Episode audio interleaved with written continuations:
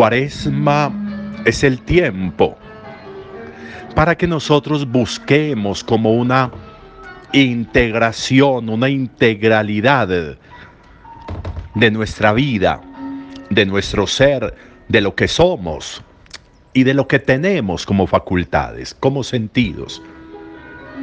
Integrar, integrar lo que soy, integrar lo que pienso con mis expresiones sensuales, es decir, de mis sentidos. Integrar el ver, el oír, el sentir, el tocar, el oler, el gustar, con las ideas, con los pensamientos, con la estructura mental y con la fe, resultará esencial. Las rupturas, las excentricidades, es decir, el perder el centro, el eje,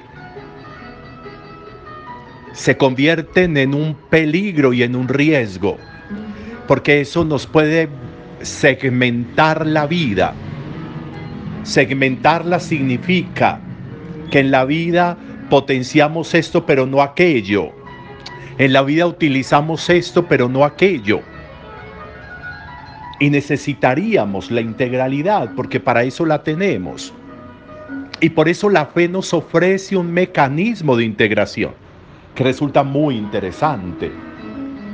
La fe de nosotros tiene una forma y una manera de integración para que todo vaya confluyendo allí.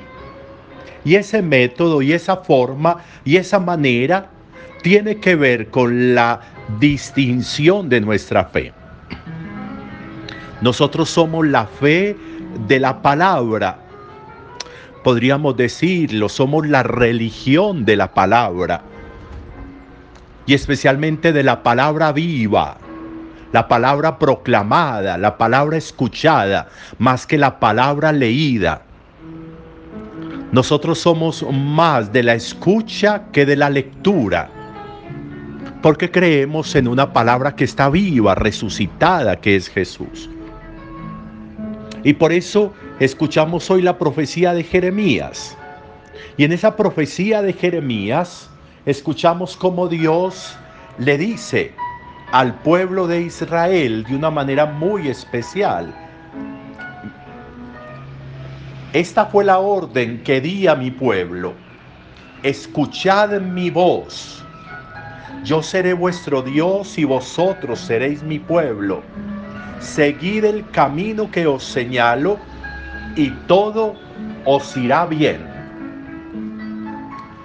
Camino, escucha, resultado.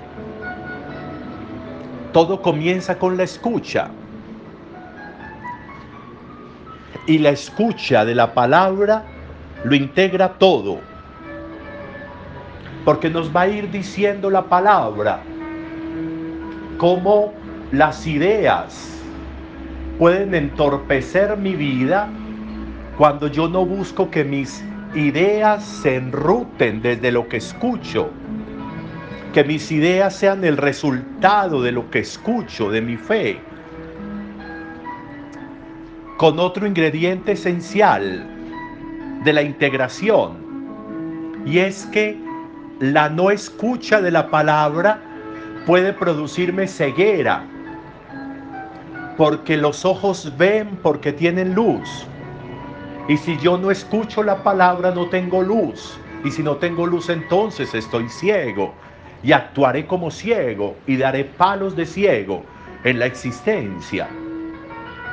Pero también la escucha se va a conectar con la mirada, pero también con la voz. Termina la palabra y termina diciendo Jeremías, la sinceridad fue arrancada de su boca.